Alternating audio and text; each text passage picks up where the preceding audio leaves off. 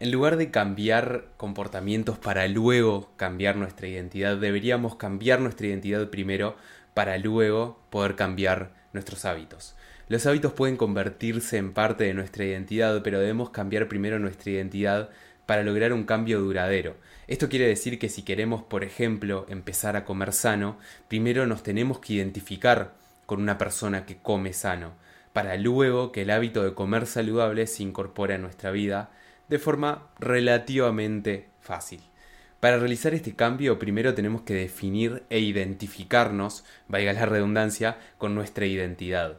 Luego, súper importante, construir el entorno y el contexto para poder realizar estas conductas y que nos ayude en nuestro día a día a realizar estas conductas, estos hábitos. Y por último, sí, trabajar en las conductas, o mejor dicho, en los hábitos. Bienvenidos al episodio número 109 de Todos en uno podcast donde vamos a estar hablando de identidad y hábitos.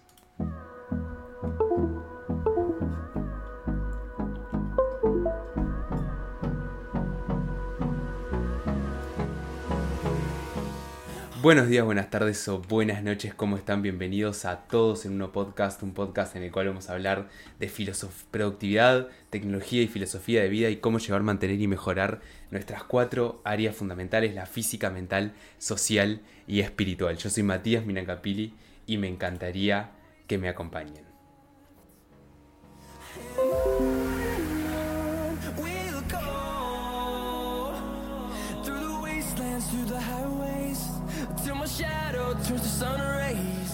Y bienvenidos a este nuevo episodio del podcast. Estoy muy feliz. Como siempre, como siempre termino diciendo, o empiezo diciendo en los episodios, nuevamente volviendo a, las raíces, a, la baticueva, al lugar en donde suelo grabar mi casa, mi hogar, mi humilde morada en Montevideo, Uruguay.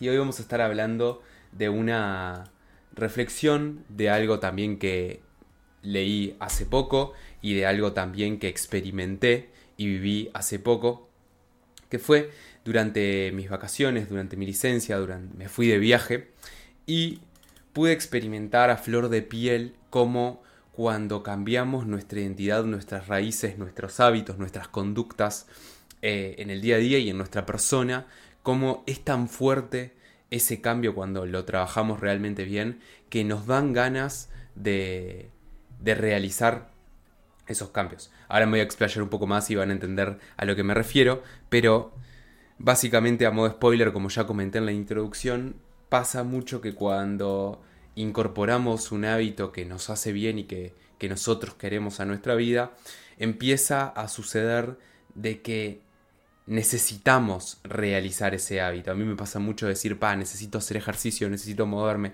Bueno, porque ya lo tengo tan incorporado que una, una de las componentes de los hábitos es el deseo, el anhelo de tener esa sensación de realizar el hábito. Entonces, hoy quería contarles un poco de, de esta experiencia, pero al mismo tiempo de cómo llegar a a tener esta, esta sensación o esta experiencia, ¿no? Porque, bueno, es muy fácil decir, ok, ya tengo el hábito instaurado, em, quiero realizarlo, pero ¿cómo llegamos a esa etapa? Antes que nada me gustaría contarles que estoy muy contento porque espero que se note en el cambio de calidad de video. Me compré una cámara y ahora estoy grabando con, con esta nueva cámara. Así que nada, seguimos mejorando la calidad del podcast. Oh yes.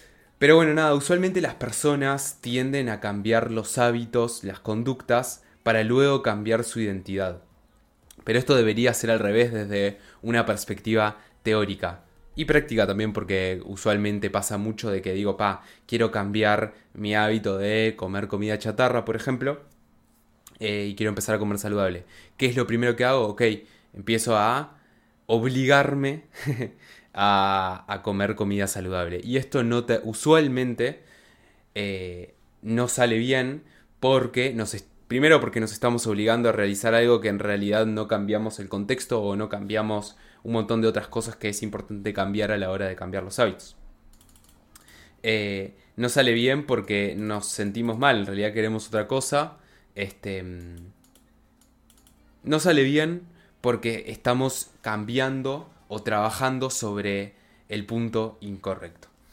Una, hay un libro que, que, está buenísimo, que se lo recomiendo a todo el mundo, que se llama Hábitos Atómicos, un libro bastante popular y más en el mundo de la productividad y el desarrollo personal.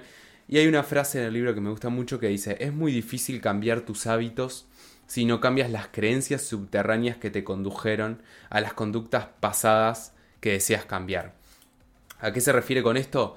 Que va a ser muy difícil cambiar una conducta, por ejemplo, el comer mal, si no cambiamos nuestras creencias de más adentro que tenemos acerca de, de esa conducta. Por ejemplo, muchas veces pasa que decimos, pa, a mí me gusta comer rico y la única comida rica es la comida chatarra. Entonces tengo que comer comida chatarra. Es como, para dar un ejemplo de una, de una creencia eh, subterránea acerca de la comida. Como que, como que la comida saludable no es rica, entonces como solo comida chatarra. Y, otra cosa que menciona el libro que me parece muy interesante y muy importante de mencionar es que nuestras conductas suelen ser el reflejo de nuestra identidad. O sea, las conductas eh, son como la capa más exterior de, nuestra persona, básicamente. O sea, lo que hacemos nosotros es la capa más exterior. La capa intermedia son los procesos, la forma en la que organizamos, la, forma en la que hacemos las cosas. Eh, y el contexto también. Y la capa más, eh, que está más adentro, que es más difícil de cambiar, pero al mismo tiempo más importante de cambiar, es la capa de nuestra identidad, nuestros valores, nuestras creencias, etc. Entonces, usualmente las personas trabajan de afuera hacia adentro, pretenden cambiar primero las conductas, para luego cambiar el contexto, para luego cambiar nuestra identidad. Pero lo que propone el libro eh, es trabajar al revés, cambiar primero nuestra identidad, luego nuestro contexto y nuestros sistemas y nuestros procesos, y luego cambiar nuestras conductas. Entonces, eh, me hizo acordar mucho eh, y, reflexioné mucho cuando estaba de vacaciones, eh, como cuando uno tiene incorporado este cambio de identidad busca construir un contexto y procesos para poder realizar las conductas que llevan a crear nuestra identidad. Es un poco rebuscado, pero con un ejemplo se va a entender. Entonces, ¿qué hacer para cambiar? Bueno, empezar por la identidad. Y un ejemplo que pone el libro es eh, la gente que fuma, ¿no? Por ejemplo, alguien que fuma le ofrecen un cigarrillo y dice, no, no, estoy intentando dejar de, dejar de fumar. Eh, y esto debería ser al revés. Esto debería ser, no, no soy fumador. Eso es la identidad. Entonces, no fumo, la conducta. O sea, desde adentro, desde la identidad, hacia afuera, hacia la conducta. Entonces, por ejemplo, cuando hablamos de incorporar el deporte, por poner un ejemplo de un hábito que casi que todo el mundo lo quiere incorporar, que es el hacer ejercicio, el moverse.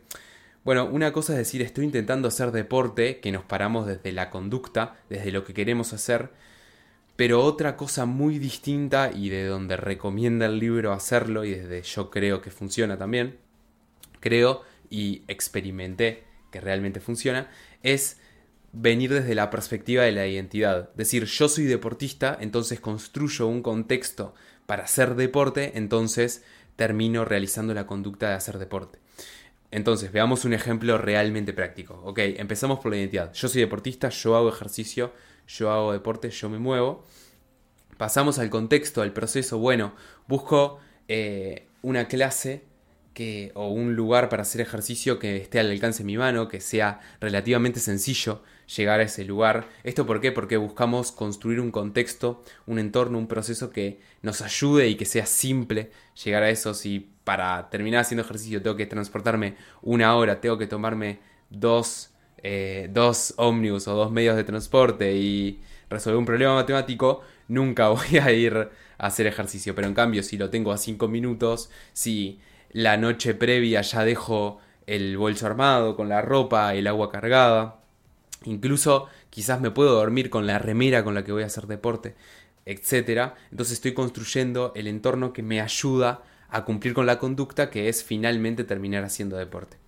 Por ejemplo, otro, otro ejemplo, valga la redundancia, que, me gusta mucho es, que busco yo también, es construir un entorno el cual eh, impulse a, nosotros a leer libros. Entonces, si tenemos una biblioteca llena de libros, un lugar que, no tiene muchas distracciones, etc., entonces vamos a tender hacia la conducta de leer un libro, de sentarnos a estudiar, por ejemplo. Siempre partiendo desde la identidad de que yo soy lector y quiero, eh, quiero ser lector para poder eh, tener más cultura, para poder incorporar más conocimientos, para poder tener mejores charlas con otras personas, etc. Partiendo desde esa identidad, construyo un contexto, un proceso, un sistema y luego termino ejecutando las conductas o los hábitos. Entonces nada, un poco eso es lo que le querías contar. Les quería contar que durante el viaje me pasó mucho esto de que al tener incorporada la identidad buscaba construir el contexto. Por ejemplo, eh, yendo a un gimnasio en, algún hotel que me quedaba, por ejemplo. Eh, y que luego terminaba ejecutando el hábito del hacer ejercicio, pero gracias a tener esta identidad construida. Espero que les haya gustado, que les haya aportado. Me encantaría escuchar sus comentarios, sus dudas, sus críticas, sus experiencias también. Eh, y nada, nos vemos por ahí. Muchas gracias por escuchar y chau chau.